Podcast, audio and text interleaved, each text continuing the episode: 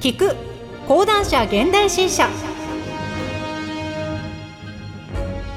この番組は講談社現代新書から新作おすすめ書籍を取り上げ冒頭部分をリーディングでお届けするポッドキャストです。新書は一つのテーマの情報インプットに最適です。ちょっとした興味を掘り下げるきっかけに立ち読み気分でお聞きください。さて今回お届けする新書は海外メディアは見た不思議の国日本。クーリエジャポン編。担当ナレーターは小野原睦美です。本書の概要。なぜ日本人は銀メダルを取ったのに謝罪するのか。働きすぎなのに労働生産性が低い理由。米ニューヨーク・タイムズ。英ガーディアン。仏ル・モンドらが報じた日本の謎とは？世襲政治家が多い理由。なぜファックスをやめられないのか？会社員を縛る義理チョコという集団心理とは？居眠りは勤勉の証？なぜ年上が偉いのか？日本でポピュリズムが台頭しないのはなぜか。日本人の自殺率が高い理由。人間より人形が多い限界集落とは。創業千年の老舗の生存戦術。なぜ若者は海外へ行かないのか。女性スポーツ選手に女らしさを求める理由。なぜ若者の投票率は低いままなのか。海外メディアは日本の皇室をどう見ているか。ほか反響の大きかった記事から見えてくる日本の今。そして未来。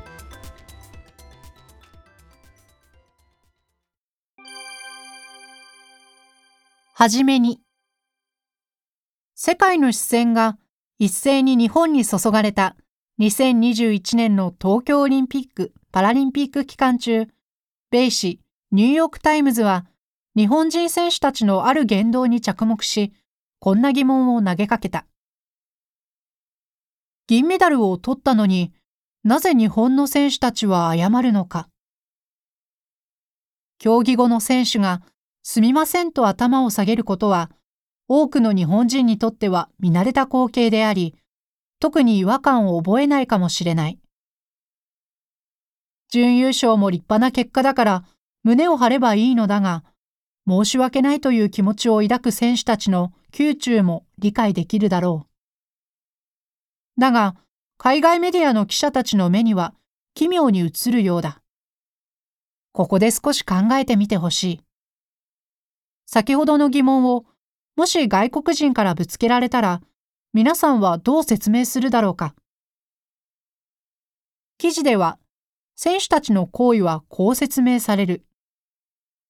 世界で2番になったのに謝罪するというのは成功の基準が驚くほど厳しいことを示している。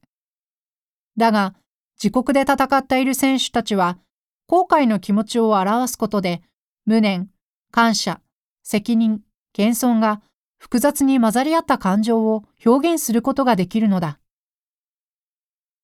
この説明には納得する人も、また別の意見を持つ人もいるかもしれない。さらに記者は、こうした謝罪は日本人に深く染みついたものだと意見を展開する。人の家に入るときも、まとまった休みを取るときも、日本人はすみませんと謝罪する。電車では1分の遅れですら、車掌がお詫びのアナウンスをする。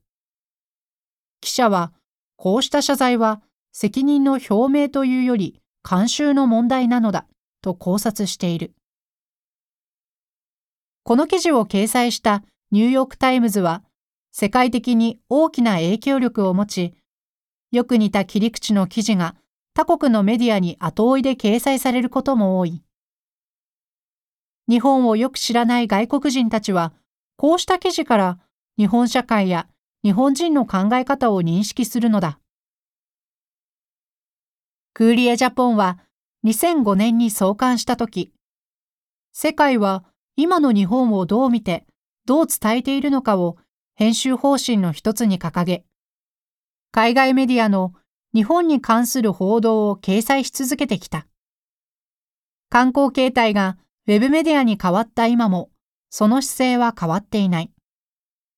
海外の人と関わり合う機会が増えた現代社会において、外国人がどういった情報に触れ、日本を理解しているかを把握することが重要だからだ。さらに言えば、外国人記者の視点を通すことで、初めて日本の得意性について気づかされることも少なくない。自国とは異なる文化に触れたとき、人は疑問を抱く。そのため、本書では外国人記者たちの多くのなぜを列挙している。なぜ日本人の自殺率は高いのか。なぜ日本人は働きすぎなのに生産性が低いのか。なぜ日本ではポピュリズムが台頭しないのか。なぜ日本人は電車で居眠りするのか？なぜ日本人は義理チョコを送るのか？日本の美点が海外のメディアで紹介されると誇らしい気持ちになる一方で、批判が展開されると耳を塞ぎたくなることも反論したくなることもある。苛立った読者の怒りが SNS で編集部に向けられることもある。しかし、ただ腹を立てるのではなく、日本という国が、そして私たちにとって当たり前の事柄が、外国人記者の目にどう映るのかを知るきっかけと思って読み進めてほしい。自己を相対化し、日本の文化や慣習について外国人目線で眺めてみること。自分なら記者のなぜにどう説明するだろうかと考えてみること。そういう意識で本書を読み終えた時には、きっと視野の広がりを感じているに違いない。クーリエジャポン編集部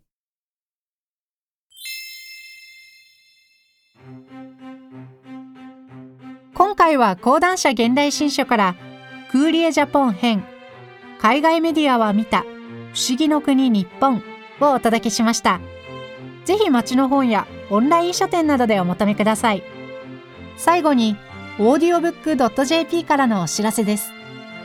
オーディオブックは家事をしながら車の運転中など好きな時間に本を音声で聞くことができるサービスです。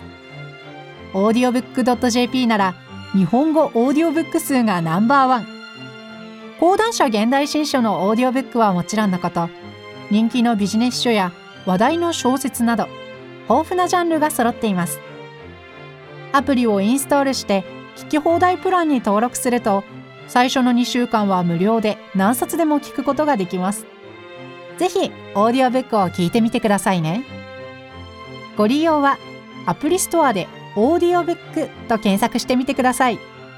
ピンク色の本のアイコンが目印です。こちらでもぜひお聞きください。